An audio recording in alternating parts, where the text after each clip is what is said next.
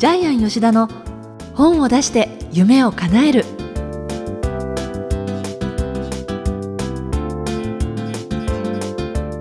小林まどかです。ジャイアン吉田の本を出して夢を叶える。ジャイアン今回もよろしくお願いいたします。はい、よろしくお願いします。いや今日あのこちらのねオフィスにお邪魔したらねはい。い驚いたことが一つありまして。や、もうずっと、もう9ヶ月間、驚いてもらってもいいんですけど。9ヶ月間ずっとありました、はい、あの、まどかさんまどかさんの後ろにずっとあったんですけど。そうなんですか、はい。はい、皆さん、皆さん何があったかというとですね、ジャイアンの部屋が6畳なんですけども、そこに畳1畳ぐらいの大型テレビがあるんですけど、ジャイアンバカで、6畳の部屋に畳1畳の大型テレビ入れたら、そんなテレビ見れないことに気がつかずに、欲張って大きなテレビ買って、1年半前に買ったんです。一回使って目が疲れるんで、これダメだと思って、ええ。結局古いテレビで、もう壊れてるんです、古いテレビ。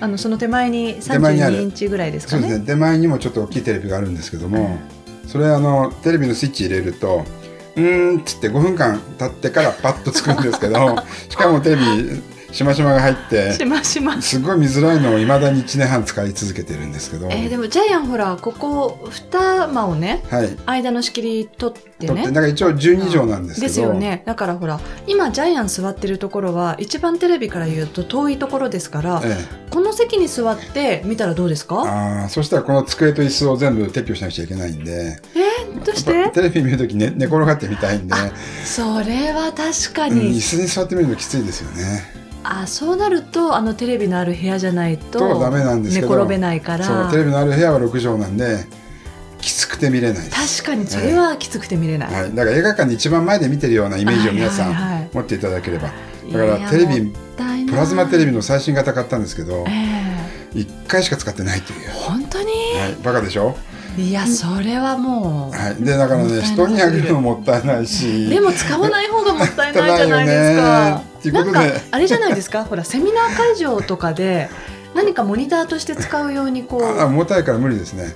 100キロ以上ありますよあれ。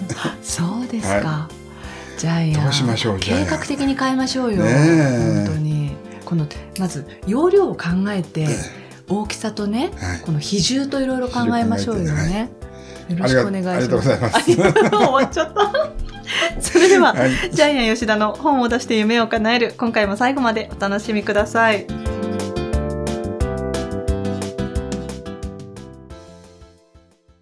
続いては、いい本を読みましょうのコーナーです。このコーナーは、ジャイアンが出版プロデュースをした本も含めて、世の中の読者の皆さんに読んでいただきたいといういい本をご紹介しているんですが、えー今回の一冊は、これまたジャイアンプロデュースの本ですね。はい、えっ、と、ジャイアンプロデュースで出させていただきました。はい。タイトルは、あの会社に問題社員がいないわけ。えー採用難時代を生き抜く中小企業の知恵。著者はですね、えー採用人事コンサルタント、社会保険労務士の相川康和さんですね。ちょっと変わった方ですって、ベンチャー企業を10年間経営してまして、中小企業の支援で成果を上げてる方なんですけども、勝利人憲法7段なんですね。はい、ここら辺がちょっと独特の方ですね。はい。問題社員を作らないためにいろいろなですね、テレンテクダで本の中に書いているんですけども、この本のですね、あの、面白いところは、まあ、ジャイアンは結構まあ軽い感じでですね、本当に問題社員をなくすための、えーワンテーマで、えーサクッと本、えー企画書を出してですね、あの、えージャイアンも少しだけですね、小構成、はい。目次構成をちょっと考えてるんですけども、そうですか。はそのジャイアンが考えたチャラいですね、チャラい。はい、目次がですね、めちゃくちゃ詳しいデータになってるんですね。はい、例えば、なぜ採用はしくじれないのかっていうジャイアンが考えたチャラい項目がですね、はい。ものすごい、あの、膨大なデータが、棒グラフとかね、たくさんのですね、相談件数とかですね、えー期間のグラフとかじゃあつけられて、本来ジはい。ャイアン、自分が章立て案を考えたときに、はい。こんなに詳しく真面目に書く内容になるとは思っていなかった。そうですね、あの、データの量が半端ないですね。そうですね。本す当にデータごいです。これはすごいですね。当、大学で使う教科書みたいな。あ、あまあ、うんそんな感じのイメージもありますそうですね。ただ内容的には、あの、ジャイアンが残した項目があるんで、中身は非常にわかりやすくなってますね。そうしかもこれね、タイトルは問題社員がいないわけですけれど、はいつまりいろんな会社のいろんな問題社員をケースにして、で、どういうふうにしたら、こういう問題社員がいなくなるかっていうところまで書いてるじゃないですか。。それが2章なんですよね。えええっ、と、1章は結構データで、まあデータも面白いんでちょっとですね、後で紹介したいんですけども、はい。2章はその、本当にいろんなパターンでね、問題社員がとんでもない問題を起こした事例があって、ええそれをどう解決したかがあるんで、これ読んでると、本当にって思いながらですけれども、多分、本当にそうだから、なんかリアリティとともに来るんですよね、こっちにね。ありえないよみたいな社員がいっぱいいるんですけど、ええでもこれ多分、いろんな職場でこういう人いっぱいいるんでしょうね。でしょうはいね。ちょっと2章から言っちゃいましょう。あ言っちゃいましょうかねえっと、社内の中でね、不倫をしていて、え怪文書が出回ったとかえね。はい。大体上司が部下の女性と不倫関係になるんですけどね。この場合は派遣社員だったりね。あるいはお母さんが会社にいきなり怒って電話かけてきて、えうちの息子は東大卒なんだから、皿洗いさせないでって、これ多分外食ですよね。あの、いろいろな外食産業の現場ですけども、社長も皿洗いやってるんだからみたいな感じで取りなしたりとかね。あるいは、経理で採用したのにね、雑務をやらせられて怒って辞めた女性社員の話とか、えはい。えーあと、自分で打つって申請して長期休暇ですね。休みを取り続けている問題社員とか、あともう究極はレジの金を盗む社員ですよね。これ許してますよね。そうなんですよね。あともう残業代を出せって嘘の申請してくる社員とか、交通費をね、実際には2万円でかかるところを7万円で請求して、なおかつ、それも浮かせようと自転車で走ってて事故を起こした社員とかね。えー、あとはですね、労働基準監督署に嘘の、えー訴えを起こして、えー査察が入った例とかですね。あと、セクハラもあったじゃないですか女性のお尻を、ことっそりか胸を、こっそりそう、触ったかないや、触ってないかなっていうギリギリのところで。ギリギリのね、ソフトタッチおじんさんとかね。そうそいろいろな、本当にう。こんな許せない、と思っちゃいましたけど、これうん読んでて。本人は絶対認めないんですよね。でも、覆面のね、警官が入って、そう、覆面の女性、現女性。そう、覆面の女性社員が現行犯で捕まえて、みたいな感じで。もうこれ全部事例が真実なので、リアリティは結構ありますね。はい。これがまあ2章からがメインの章になってくるんですけども、で3章がじゃあどうしたらいいかってことなんですけども、その前にですね、1章がデータなんですけども、データがちょっとすごく面白いんでですね、ちょっと紹介したいんですけども、はい。ちなみに日本の会社の離職率っていうのがあるんですけども、えー1000人以上のえー大企業だと3年後に辞める確率24%なんですけども、えーもう5人未満の会社だと60%辞めちゃうんですよね。ねで、5人から29人でも50%辞めるんで、結局日本の中小企業どんな社員入れても3年後には半分辞めちゃうってことですよね。で、辞める企業のナンバーワンが飲食ホテル業ですね。えー、50%。で、サービス業娯楽が48%。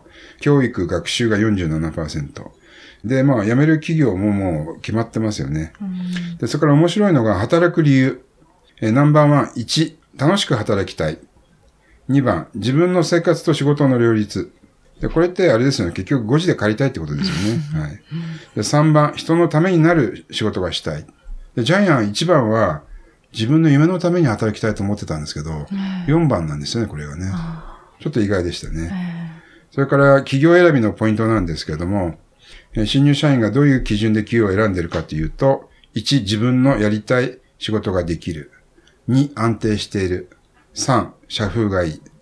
でやっぱり働きが夢の達成は4番目なんですよね。うんこれ、あれですかね、時代とともに、やっぱり変わったりもしてきてるんですかね。ね今、小学生のね、1位が公務員だったりするんでね。えそうそう小学生が安定を求める日本ってどうなのかなって思いますけどですよね。あと転職理由ですね。またこれ面白いんですけど、転職理由1番。給料に不満がある50%。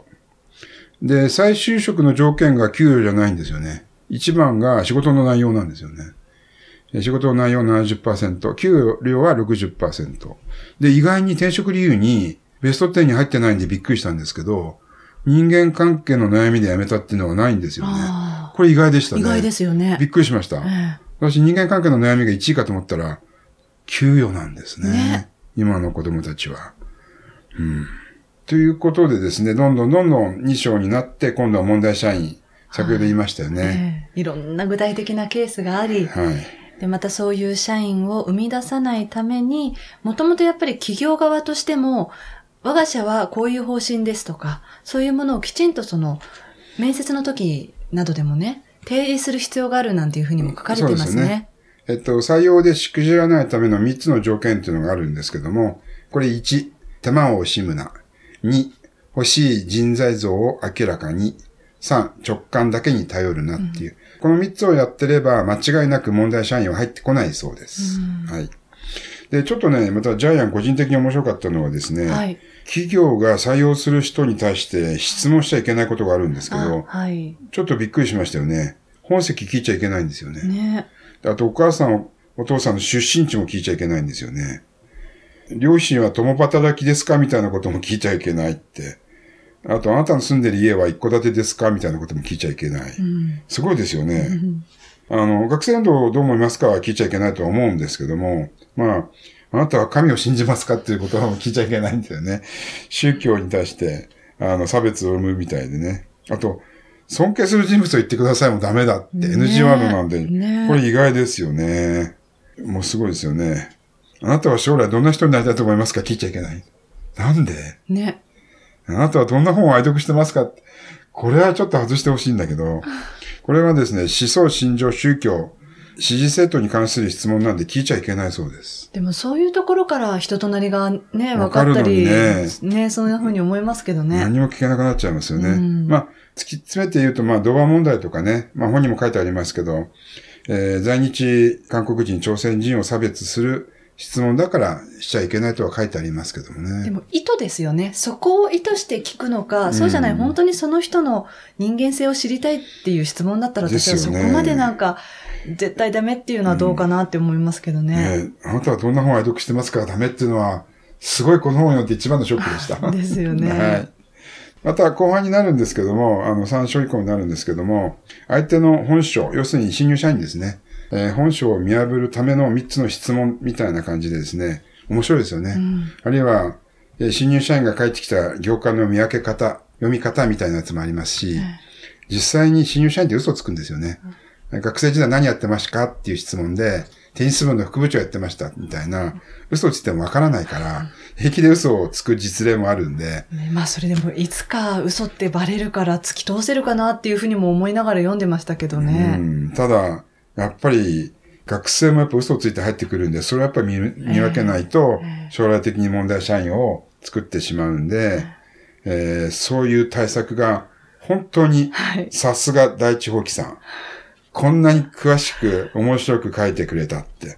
あの、本当にこれは経営者にとっては、今いる社員を育てるテキストとしても使えるしね。そうですね。また今後、新入社員として、また中途採用として、っていう時の、その軸にもなりますね。軸にもなりますね。えー、はい。ということで、社員はですね、飲み会に連れて行くよりもやっぱりランチで一緒に話をしようみたいな、そういう細かいことまで書いてあります。一冊です。はいジャイアン、この本の眼目は何でしょうか？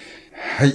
いい社員より合う社員を雇ってくださいってことです。2017年度からですね、働き方改革がですね、えー、政府の方針でスタートしましたけども、これによってですね、今、週休3日制を導入する会社も現れてきました。うん、で、給料がですね、格段にいい会社、それから年間のですね、有給休暇を100%消化させる会社がもう法的にどんどん増えてきますので、実際それができない中小企業との格差がですね、今後社員格差が格段に進んでいくのが多分2017年だと思うんですけども、そうなった場合、じゃあどういう社員を雇ったらいいかってことなんですけども、この本の中には書いてないんですけども、私はいい社員より合う社員。だから結局、東大卒だっていうことで取っちゃったら、お母さんが毎日のように電話かけてくるケースもあるわけですよね。えー、えー、ですから、それはやっぱりいい社員かもしれないけど、合う社員じゃないんですよね。でもそこの親御さんまで見分けるっていうのは難しいですけどね。見分けられないと思いますね。ですよね。だって親御さんも面接するっていうわけにいかないし、ね、やっぱ本人のね、成人した本人の話ですからね。ねでこの本の場合、著者さんは、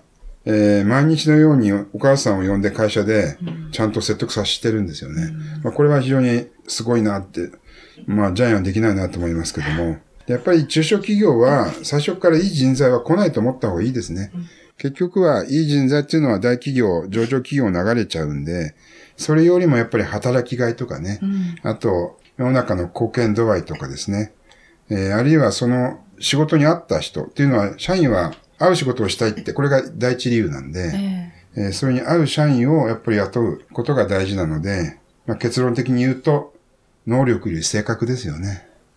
そういう社員を雇っていったら問題は社員がなくなるっていう、これが眼目にしたいと思います。ということで今回の一冊は相川康和さん、あの会社に問題社員がいないわけ、こちらの一冊をご紹介しました。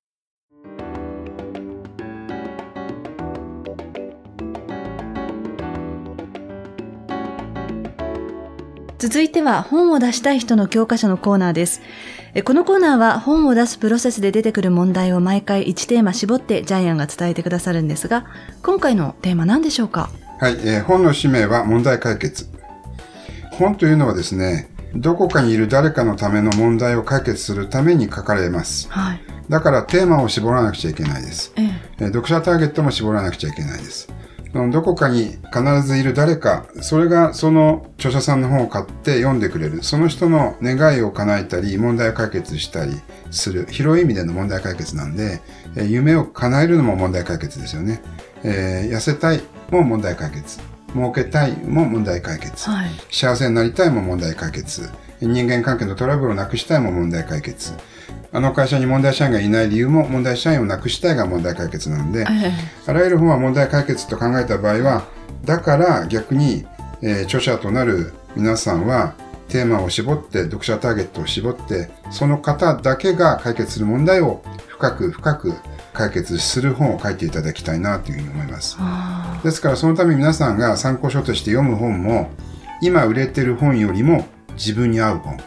今の自分に合う本、自分の問題解決ができる本を選んで読んでもらいたいなというふうに思いまあす。そうですか。でもそのためにはいろんな選択肢をまず見て知って、そこから自分が何なのかっていうところのアクションとしては。そうですね。だから、それは無駄かもしれないけども、えいろんな本を読んだり、いろんな人に会ったり、いろんな情報を自分で入手する時間と手間暇はどうしてもかかりますね。そうですよね。うん最初から答えは用意されてないんで。ですよね。簡単にこの一冊がその答えっていうわけにはいかないですもんね。そうですね。なかねですからまあ、ジャイアンの本を読んで、今回は問題社員の本が欲しいと思った方が読めばいいだけなので、関係ないと思った方はそれは読まなくても全然いいので。はいはい。えーということで今回のテーマは本の使命は問題解決ということでお話しいただきました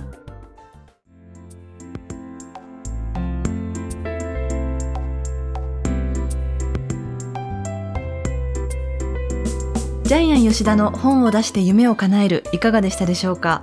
えこの番組ではジャイアンへの質問などもお待ちしています。あそうそうそういえばジャイアンね、はい。この番組にお便りも届いたのでそうですね。あの質問ではないんですけれども、はい。こんな感じっていうのでちょっとご紹介しようと思うんですが、こんにちは。いつも本を出して夢を叶えるのラジオをお聞きしています。ためになる情報ありがとうございますということで、はい、こういう感想もね、届くと嬉しいです嬉しもんね。いですね。あの、結構ね、ちょこちょこね。ね、はがきでも届いてますから、ありがとうございます。はい、いろんな感想もお待ちしていますので、天才工場のホームページご覧になってみてください。えーそれではジャイアン今週もどうもありがとうございました。はい。皆さんも本でですね、困っている方の問題解決をしてください。ありがとうございます。